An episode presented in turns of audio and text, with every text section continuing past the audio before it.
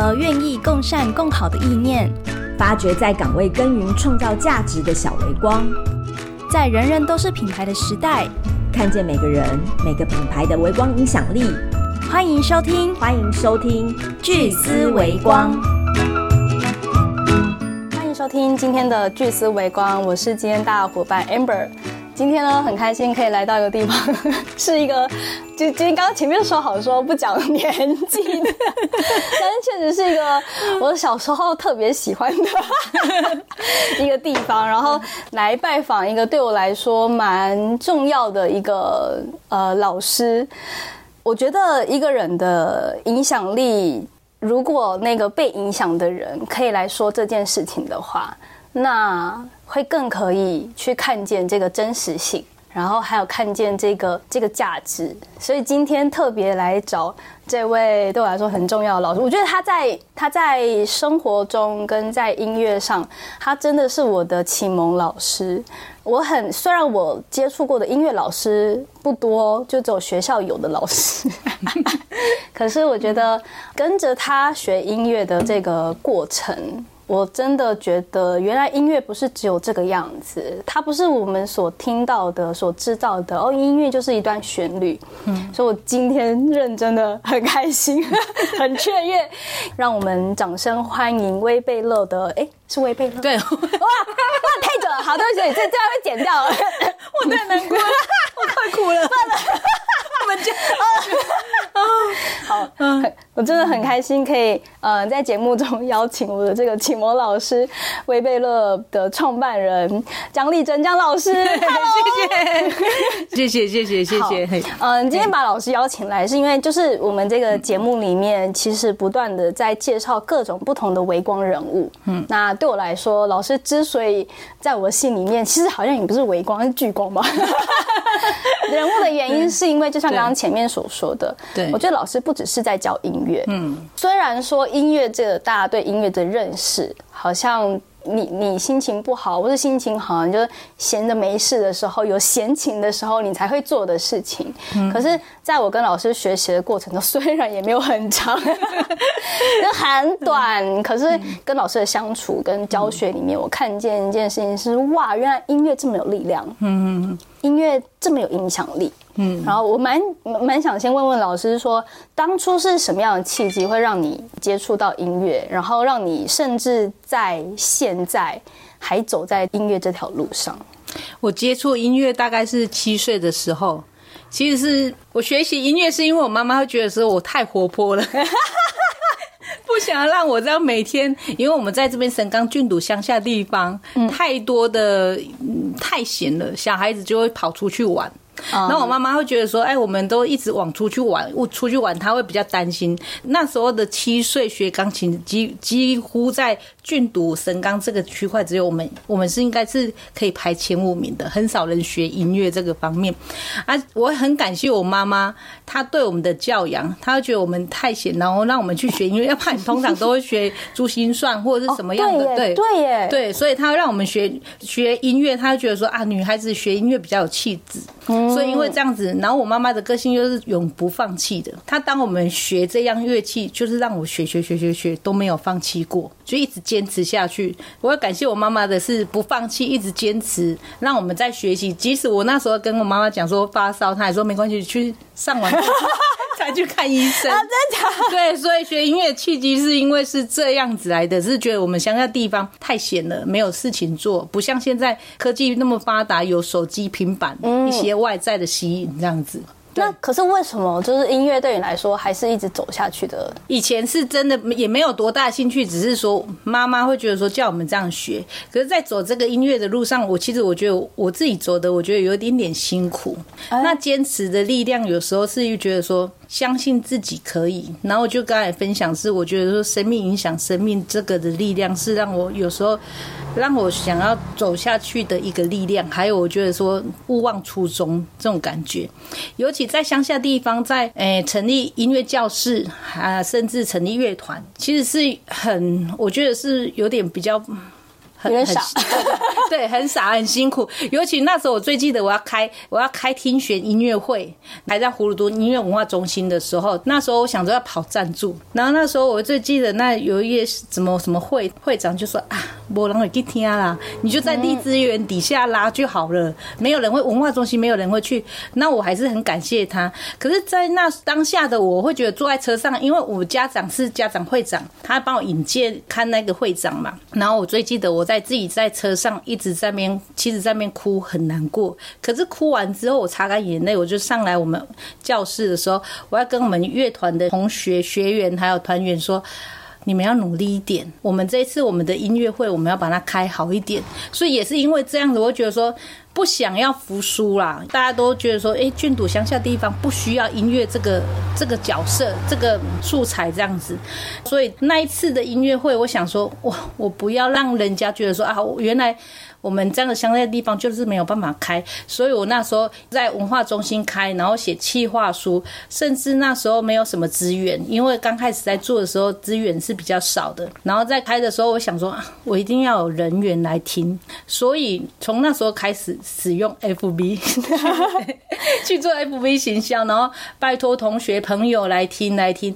那时候我最记得文化中心那时候大概八百个座位吧。然后那时候我们好像是可以挤满五六百个人，那时候真的就是所以对，那时候他们的那个文化中心的科长特地下来跟我聊一下，他说：“哎，江老师，你们这样音乐会这样不错。”那其实我就觉得说。很感谢我生命中的所有的贵人，不是他们帮我，我不可能音乐会开的。我自己觉得算蛮成功，至少我还有请那个笑我的会长来听。我就说没关系，你来听看看。就是因为他说，哎，那韦博啊，吼，音乐会韦博在那个文化中心开也没有人去听啊。你这个乡下地方的音乐会应该是没有人会去听。可是就是为了这句话，让我自己不断的告诉自己，说我一定要把乡下中的音乐，乡下学音乐的小孩子的。素养音乐素养提高，所以那时候办音乐会是我跟自己讲，我一定要永远记得那一场，还有那个情况给我的感触，还有激励我的一个动机。我觉得老师刚刚讲那件事情，我很很触动，我是。也跟我们在开始前这么长话的 聊天长舌，哇，这太久没见面，就这么长舌聊天里面，其实有提到是说，可能过去我们比较容易是先用抬头，先用名声来去判断一个东西的价值，价值，然后来去判断说哦这个人好不好，或是怎么样。可是其实很多时候那个价值不是表面的东西，是的，我小王子里面有一句话说，真正有价值的东西是。眼睛看不见。对，其实很多时候可以感动人、可以感染人的这个能力，嗯，不分你是谁。是的，我我为什么这么希望？其实。嗯，毕竟 开这个节目也已经快一年的时间，然后这么久都没有回来找老师，一部分是因为也有点远，虽然被你也知道都在台中演什么，可是我有些时候我会觉得哇，老师对我的影响太太重了，跟太太大了。我希望我可以在准备好的状态下再来好好访问老师，把老师带给我的价值让大家可以真的知道，在我小时候。我那时候学音乐的时候，其实我们家对于学音乐这件事情，就觉得它就是一个花钱的事，嗯，它没有任何的帮助。你你真的不愁吃穿的时候，嗯，或者你无聊的时候可以做的事情，但当大家都是为了生活在奔波的时候，就是我们家啦，我们家的文化想法里面会觉得音乐是就没有价值，对。可是我那时候我很难形容我我。对音乐的喜欢，虽然我也不是一个就极有天赋的小孩，而且那时候也有点大龄了。可是我那时候来老师的这个教室，然后跟着老师学习的那一小段时间，我突然发现一件事情：是一个东西有没有价值，是在于说不是这个东西有没有价值，而是有没有人看见，有没有人欣赏，有没有人找到可以适合的管道或角度。让这个价值被看见。嗯，那那时候我从老师的教学里面，我就很难形容，但我很深刻的感受到，原来音乐这么有力量。嗯，那我想问老师的是说，你曾经有感受到就是音乐带给你的感动跟力量吗？然后这个是可能也或许这个感动跟这个力量是让你这么着迷音乐，然后你不选择其他的方式，你用哎那好，我现在。虽然一开始的契机可能是因为家人的影响，所以你才接触了音乐，可是我现在还选音乐跟持续走在音乐这条路上，是因为音乐带给你什么？而让你持续走，音乐带给我的感动，其实是很少用言语可以表现出来的。尤其是我很喜欢办音乐会，或是带学生乐团学生去表演演出，或者是在台台下看他们比赛。因为有时候你会看到我们哦，原来我们种下的这个叫音乐种子，会慢慢的发芽。它的有时候它的音乐在拉奏。提琴或者是任何乐器的时候，他眼睛发光发闪，那种自信度其实没有办法用金钱所比拟。嗯，这是外表外在的影响。那在内在，我觉得说学音乐的小孩，他的内心他是，其实我是觉得应该他是比较富裕的，因为小孩子你从小让他接受这个音乐的熏陶，让他知道其实培养他的耐心。慢慢的，我们一个哆瑞哆瑞，慢慢的学。那甚至弦乐的时候，我们可能是按弦，我们必须要仔细的去聆听每个声音发出来的。音响正确的音响，那我们就是会学会怎么去仔细的在聆听这件事情。我觉得说无形中的影响到，我觉得说人的一些品格还有内心的东西。那如果说真的要具体讲出来的话，其实很很难的去用这个言语去讲出来。有曾经想过要放弃音乐，然后后来又回头的。哎，可能到目前为止还都没有吗？真的还没有，真的 对，真的还没有。因为我觉得我我享受着音乐带给我的刺激，享受音乐带给我的感动，我享受音乐带给我的成长，这样子。我一个好奇是，以前可能是发烧，被妈妈逼着还去学音乐，那时候很痛苦，没办法享受。那是什么时候开始可以享受音乐啊？哎，对，小时候根本不喜欢音乐，没有享受到音乐。真正在享受在音乐这个阶段，其实是我在从事教学的时候。因为从事教学的时候，我看到我所教的音乐，然后学生慢慢的成长，慢慢的改变。然后我觉得说，不知道为什么，我觉得学音乐小孩子的气质、还有气场、还有整个的面相，我觉得改变的，让我觉得有时候哦，原来。音乐可以让人的气场还有外表上有，我觉得有点显著的改变。像是老师刚刚说的，就是品格的熏陶。是。然后我觉得我刚刚很喜欢老师一个一一件讲到一件事情是，你觉得学音乐的小孩或者学音乐这件事，可能不见是小孩，有些是大人，相对的是富足的。可是那个富足，我觉得老师的观点好有趣，就是那个富足不是物质上的富足。对，好像以前人都会觉得说，音乐就是有钱人家小孩才可以学的，他生活本来就富裕，所以他可以去学音乐。可是我觉得老师的视角很特别的是，音乐是丰富内在的富足。是的，他为为什么他可以丰富内在的富足？是因为就像老师刚刚你前面有讲的，在学的音乐的过程中，你不是只是教技巧，对你更多的是要他打开他的。Open 耳朵，哎对，然后还有就是他的心，对，去感受音乐，对，这个打开自己的感受力这件事情，其实真的确实也是现在的人相对少的。因为我们现在资讯本来就比较发达嘛，所以你很容易接收到新的资讯，所以你会觉得无时无刻都已经在呃敞开在接收了。可是我们没有真的停下来观察自己为什么我我投入在里面，然后我投入在这个音乐里面，然后我我到底是可能透过什么样的的演奏的方式，让我心里面所想表达的那份感动，我对于这首旋律的这个感受。对，然后我对于这首旋律的这个想象，把它呈现出来。对，如果没有这部分的这个算是感受的话，对，其实你也很难感动别人。是，可是因为我我觉得很有趣的是，我这么一想，我回头我当初。来学音乐的历程，我就有发现是对老师的那个教导下面，嗯，我发现我打开另外一个是新的感受力，内内心的不是新就有心，是内心的新的感受力，然后我才会知道哦，原来我有这样子的能力去。做一些影像，嗯，我有这样子的能力去观察生活中我觉得很棒的东西，然后把这些东西带出来，这个是学音乐的过程，嗯，就让我收获到的，哇哇，哎，这个真的哇，我觉得很棒。然后其实对老师还有其他的好奇，是因为毕竟就像刚 老师有说，这段历程不容易，是的，因为你不是在城市里面，对，你反其道而行，对，乡下地方大家都在讨生活，都在。辛苦了，你还在管说就是那种心里面的富足，这其实是是比较少人会做这件事情的。对，那为什么当初你会选择在在这个地方神冈？郡堵，因为我是觉得说郡堵神冈郡堵，这是我的家乡。其实就是一个想法，单纯很笨的一个想法，就是想说，其实我觉得说，我还是觉得心灵的富足也是蛮重要的一环。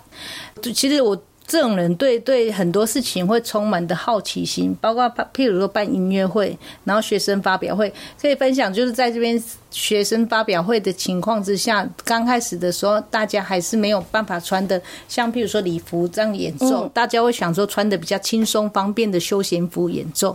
啊，就是其实，在乡下地方有乡下地方的热情，所谓热情，大家都每个人都是对你是非常的友善。这件事情，嗯嗯，在台中市区跟在神冈区经营教室跟教学的不同，台中市区他们那些学生他们家长接受度比较高，嗯，神冈区接受度其实老师说，就像你说的，接受度比较弱一点，对。对。对，啊，所以在推动的方面是会比较辛苦。那我就只只是一个想法，会希望说在我们神冈区是应该是有音乐教室。让学生不不会说，嗯，学音乐就要可能要跑去到台中市这么丰原，对，丰原这样子会比较远一点，这样子。对，我觉得呃，有个很棒的是，当那个先驱者，本来就很不容易了，就是可是可是老师有个信念是，生活中不能没有音乐，是是，就是我虽然看起来好像。郡主这个地方，神冈啦，这个地方其实它相对的，因为它以前叫台中县嘛，对，它就比较乡下，就是乡下，很乡下。啊，对，我也是乡下，很乡下。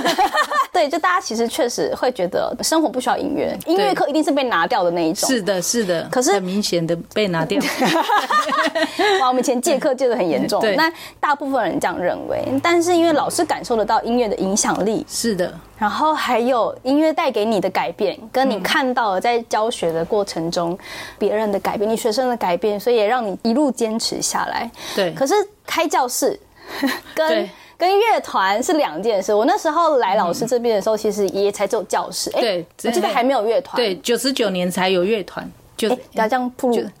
我然后然后为为什么搞教室都已经 这么累了？老师什么想法还做？我我喜我喜欢的是一种营，就是合作关系。因为我觉得我们现在其实人生的很少。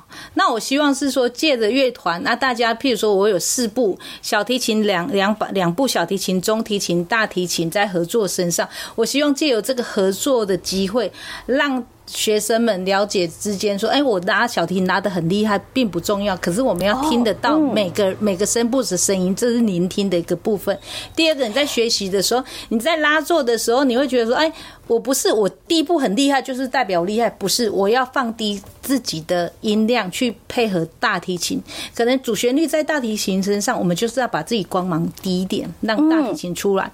然后在第二个，可能是哎，我是主旋律的时候，我这个声音就可以出发。”展出来，那在大提琴可能弱，或者是中提琴弱的地方，所以这个我觉得是大家可以合作的力量是很大的，因为一个人走的不远，那团体走的会比较远一点。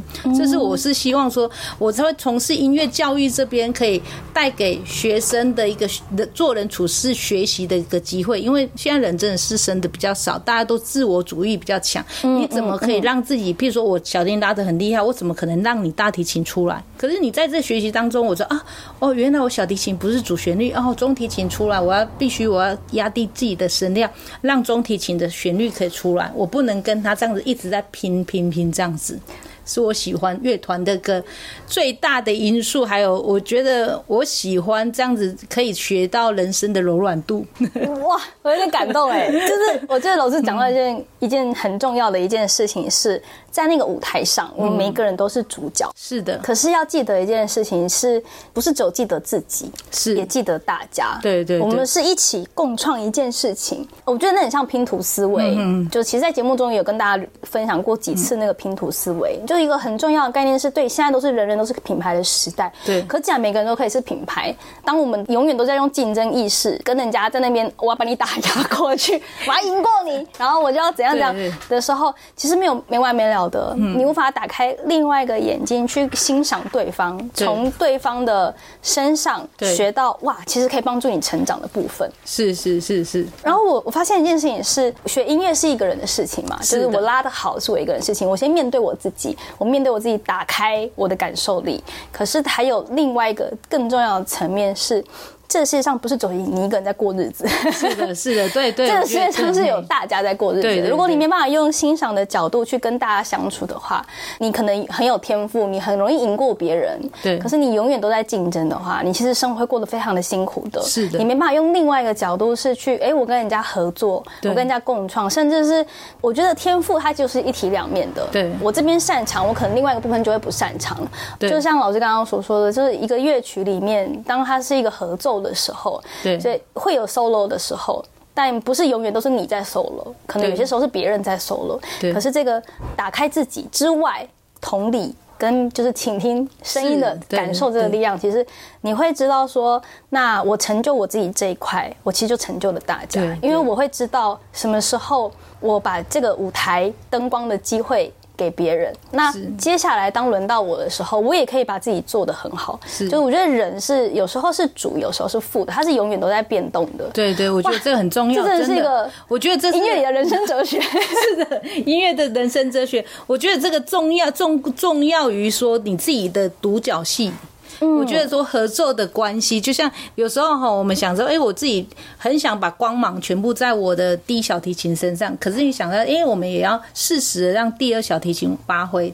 那他们在拉的时候，我们要一个欣赏的心态去了解，哦，原来中提琴这样，我们跟着它旋律在，我觉得旋律在拉奏，所以我们这个团，我们的协和和谐性就会呈现出非常好的音乐。我是成立弦乐团，弦乐团的配置当中，我们就会。不同声部在流动，那诶协奏曲的话，可能我们的第一小提琴它可能就是主要，那它跟跟其他的乐团这个在配合在拉奏的时候，可能我们就要彰显出它的主要乐器第一小提琴、小提琴主奏乐器出来，我们其他的就是可能要配合它。可是，在拉奏的时候，音响还有声音的配置也是很重要的。嗯，对，就是所有事情都是相辅相成的。对如果说，例如说，当你是辅佐的角角色的时候，但是对那个辅佐的角色没有做好，其实也没办法很动人。对，我喜欢乐团，成立乐团，其实，在乐团成立也比较辛苦，让我不放弃，就是会觉得很想很想可以做一些什么。如果我我是一个有影响力的人，我希望说我能影响说学生方面是好的影响，让他不是说只有以自我为中心思想。我觉得有时候你可以想一下别人，看一下人家的感受。那在乐团当中，就是很明显的可以做这个的训练，那你就觉得，哎、我原来自己也是很重要，可是别人也是重要，其实相对的，那我怎么去拿捏这个尺寸这样子？这个平衡其实很难用教的说的，是是是是你要慢慢在过程中，对这个人要自己去感受。是的，是的。老师有想过说，就是要成为一个什么样的老师吗？哇，我觉得老师在教学上面，其实你花很多心思，嗯。可是我很好奇的是说，你自己也有给自己一个设定吗？说我要成为什么样的老师？我要成为什么样的老师？我我会希望我自己。有时候我会觉得说，我的音乐教育，我都会自比我是一个那个园艺家，就是我每希望我种的种子种子，那可能这时候没有办法说真的立刻发芽，可能其他种子发芽，这一颗还没有发芽。我希望我是一个很有耐心的的园艺家，然后种的每个果实，它都可以长大成为它要的样貌，而不是说我们要的样子。我希望说，嗯生命它有它自己的想法、自己的样子出来。所以我希望我自己自诩自己成为一个说可以影响正面影响学生让大家一个老师长回他自己的样子对对对，我喜欢我喜欢他有自己他自己的样子，而我觉得说我们只能在旁边辅导，在旁边辅佐他这样子。我喜欢这样子，包括教音乐的方面，我觉得譬如说这个学生他的个性比较急躁，嗯，那我就想好，他急躁比较没耐心，我可能给他弹奏是进行曲。我不会给他弹奏是柔和的音乐，让他 进去他会很开心。越烦躁。对对对，就是这样，像这样这样的感觉，这样子感觉。我我现在终于知道为什么那时候这么喜欢，就是来找老师的原因。我我觉得我很幸运是可以遇到老师，然后在音乐这块给我一个很很难形容，但是影响我很多层面的启蒙。嗯，的原因就是因为我那时候在这个地方学习的过程其实很快乐的。我好我好，我觉得我好像可以是任何的样子。其实我有时候没有认真练习。反正可能不是那么演奏的很好，或者我我确实某个部分可能也不太擅长，但我我很深刻。那时候我在学习的过程中，然后老师很长，就是你这边好棒，然后你怎么样怎么样，哇，你这边 你可以你有感受到这个曲子的什么什么，就是老师的很会欣赏。不同的学生的不同的样子，对。然后在这个过程中，因为你看见了，对，所以也让当时还是学生的我，就也看见自己的价值。嗯，我觉得这个角色不容易。可是有好大的影响力，很很多人都说，就是例如说，我们看到一片花园，就我们大部分都会哇，这个花好漂亮哦。可是其实可能不是那么多人第一时间都会想到说，谁种的？对对 对，对，可能就马上只是先跑过去跟那个那群花拍照。可是我觉得那个后面那个园艺的那个人其实更重要，因为他要花更多的心思去让每一个人刚刚好的被看见，是的，然后在合适的位置，对，合适的位置很。重要，因为如果不合适的位置，其实我觉得人生下来就是有不同不同的角色。他如果不合适的位置，他对他来讲会比较辛苦一点。或许他也可能会照着你的样子去走下去，可是对他来讲，可能这个不是他本来的样貌。所以，就像我会对自己的期待，我希望是说，我就是跟着每个学生。的一些他的特性特点去辅导他辅助他，那其实他自己本身就会长出来，只是说我们会跟他调整一下他的他本身样貌，给他应该要有的东西，这样子。嗯，就是不只是看见他的价值特长，同时也是就是辅佐他，让他在他自己擅长的这一块更凸显对，我觉得这个很重要。对我来讲，这个我觉得在从事音乐教育，他会反映出来说他需要什么，我们给他帮助；他喜欢什么音乐，我们需。需要给他的东西，嗯，对，哇。刚老师这样一分享，我突然可以知道说，为什么老师从就是开一间教室到开始成立乐团，然后到现在还走入社区，对，哇，走入 啊，走入好生活。但是就是，例如说好了，呃，一一般人通常学音乐就是小孩子嘛，对对，就只有只有小小孩才会学音乐。我当时已经算大龄了，但那时候我记得很深刻，是我那时候老师有跟我说，我还不是你最大的学生，是，就是 это 对。对对，当时还有比我年纪更大的学生呢。然后，但我没有想到几年不见之后，哇，老师学生嗯更更更大了，连连乐龄就是 学生都有。对，就是是什么样的原因是也开始就是踏入这一块，然后嗯也花了一点时间在社区里面分享音乐。在乐龄这一块，是我也很感谢我东海大学的教授是那个戴芬老师。其实他在从事乐龄的教学方面，让我刺激到就。哎，我也可以用我自己本身的才能，就音乐方面影响到乐林的教学。那在乐林教学在规划当中，因为我的主要我的长项是小提琴跟钢琴，可是我发现一个困境，就是觉得他们的小提琴，他们的手没有办法这么的灵活，长者。然后第二个会对他们来讲，拉奏拉弦的乐器是对他们来讲是很大的挑战。那在早期之前，因为我也是一个那个乌克丽丽老师，所以我想说，哎，就看可不可以把这个音乐真的想要推广，我们就用呃那个乌克丽丽下去推广。在推广这方面，其实我会觉得说。不是长者学到什么，其实我觉得在跟他们上课的时候，我觉得我的心灵更富足、富裕。我觉得说他们都会给你是正面的回馈，说老师你好厉害，老师你好年轻。本来心情很不好，可是看到那边就心情很好。应该可能没有那么年轻，可是感觉上也变得年轻了。所以看到他们的感动，我觉得他们学习的状况，而且包括他们的学习的认真度，是比任何一个。来的认真，像在在新庄发展协会的时候，有一些乐龄者，他们其实他们就是在在农地工作完后来的时候，他们的手没有办法很能弯曲，可是他们也是很尽力、尽心尽力在把它学习这样子。最大的感动是，当他们可以唱一首歌的时候，他们也觉得很开心。我我更感动，是觉得终于学会了。不是，可是他们的毅力真的比我们还来得强。啊。我觉得这是我们在教长者乐龄的时候，我觉得说其实是互相成长。其实我觉得我学到的是更多的一个、一个成长，是他们带给我的，不是我带给他们的。我觉得刚刚老师有分享到一个我自己我觉得很有趣的一个点，是过往在音乐教室的时候是打开一个人，对。然后熏陶一个人，对。然后在乐团的时候，对。就是是教导这个人，他就是可以融入大家，对然后可以跟大家合作，达到共创，然后也是就是一个内在的熏陶。让我发现很有趣的事情是，这么多年后，在跟老师聊天的过程中，我就突然发现说，哇，原来在老师身上看到一件事情是音乐教育带来的品格熏陶，是带来的内在富足的养成。对这个方法论已经可以从老师的教学中慢慢的经年累月之后找到这个方法论了，所以接下来的养成其实不限乐器，哎，是的，对。不，限说我只能用钢琴，或是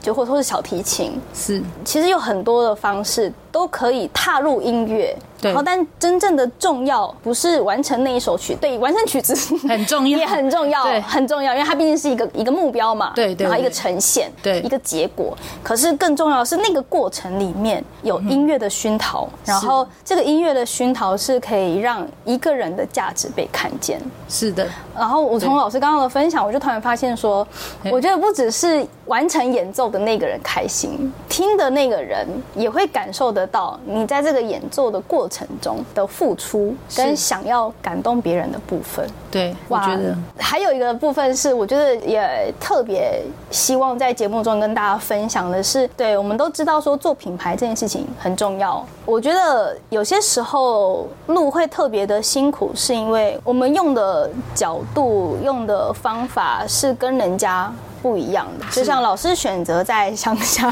这样的地方，说乡下老师没有没有那个歧视的意识，但是我我懂，我了解，就是在这个比较少人会重视音乐的这个地方，让音乐遍地开花。是这件事情，其实你就要付出努力了。然后对还有一件事情是，成立这个乐团，其实它某个层面也是在做品牌，是，要让大家更看见我们的价值。对，就我好我好奇，老师就是打造。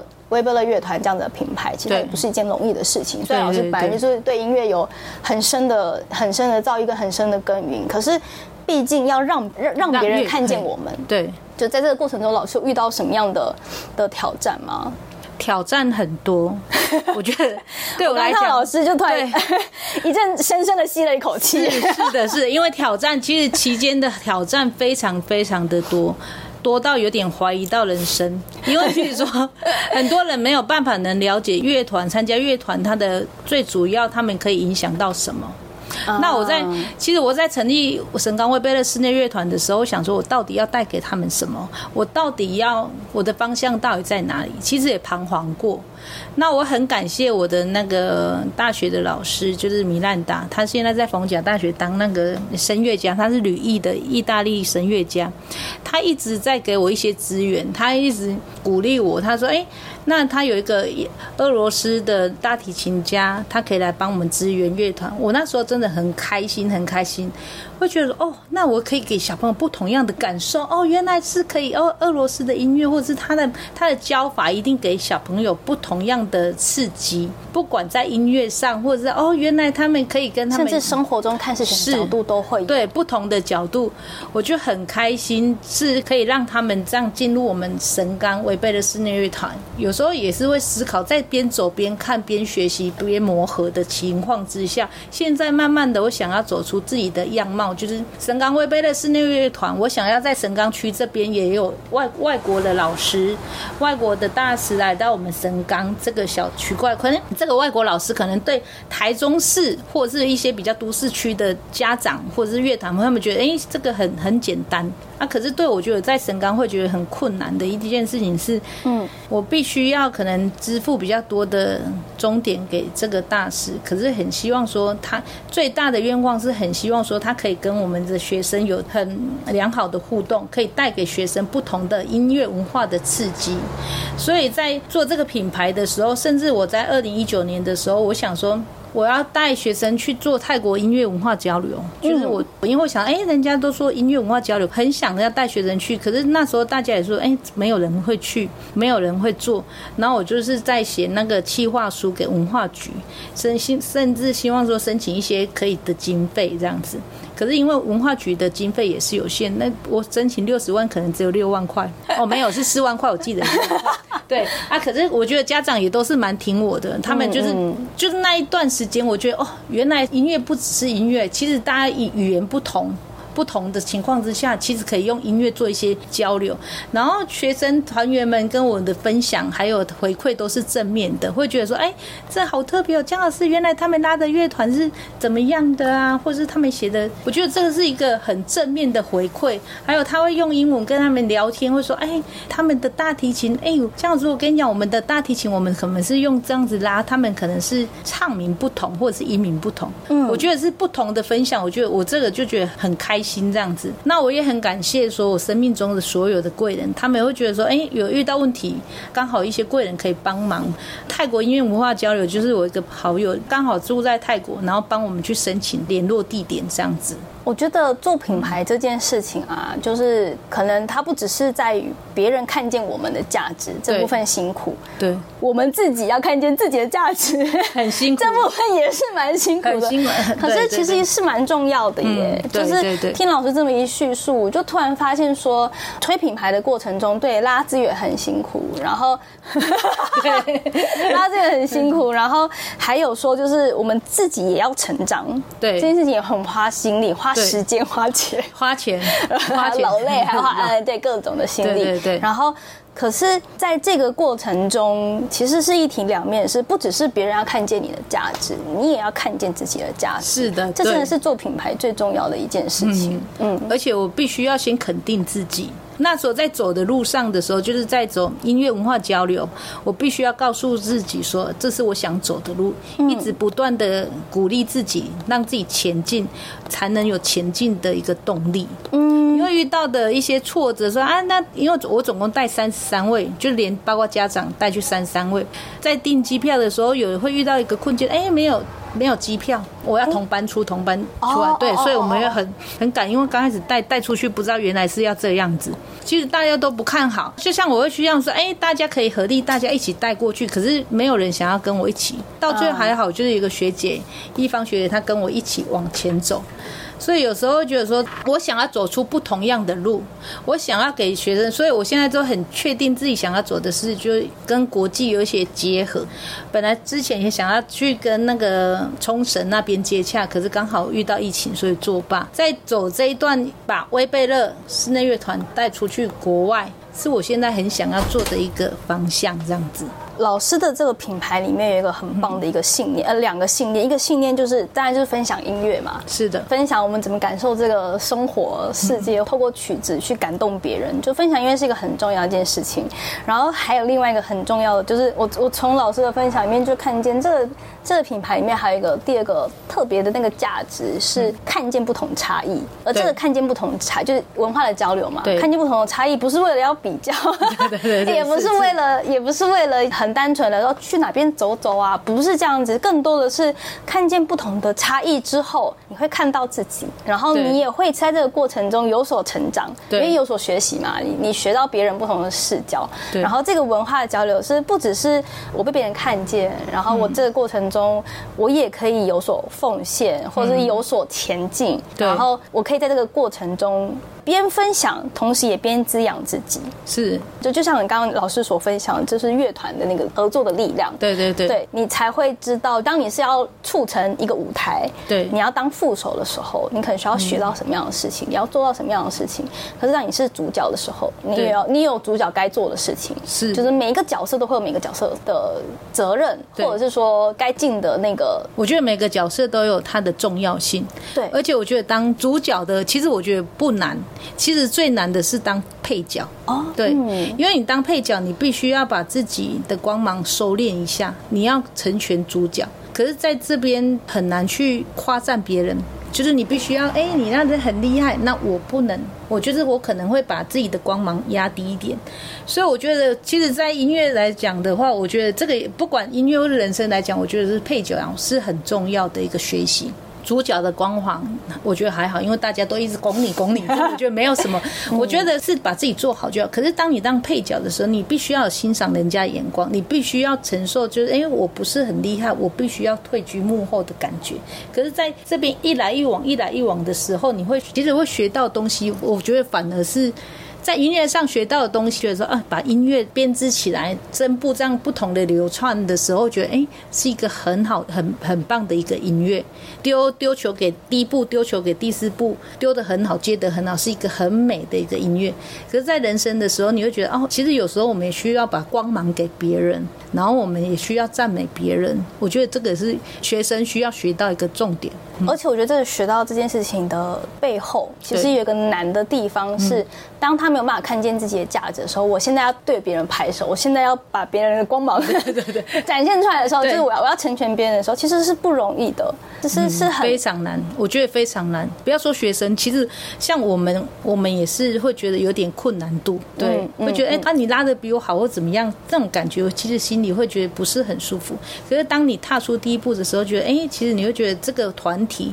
圈子是一个美好的圈子，因为你赞美别人，人家就会赞美你，这样子互相的。其实，嗯，都只有主角，没有配角，主角也呈现不出自己的主角样子。是是是，我觉得它是相互衬托的。对对，而且像乐团是，我觉得很好，是一首曲子是它的主角配角一直在流动与流动，所以我们在我们不是说啊，我们这首曲子都是在配角，我们可以学会说哦，主角的光环，那我们更有同理心，去了解配角他的一个情境，这样子，我觉得这是一个很。很好的学习机会，透过老师的分享，不只是看见原来音乐不只是音乐，对，然后也还可以看见说，原来音乐的学习里面，它除了技巧、除了好听之外，对，里面有这么多重要的，真的是品格的熏陶，是我想内涵的 熏陶，我想要从这个方面去想，然后透过在就是俊读这个地方有这样子的乐团，我觉得不只是老师可以感受得到。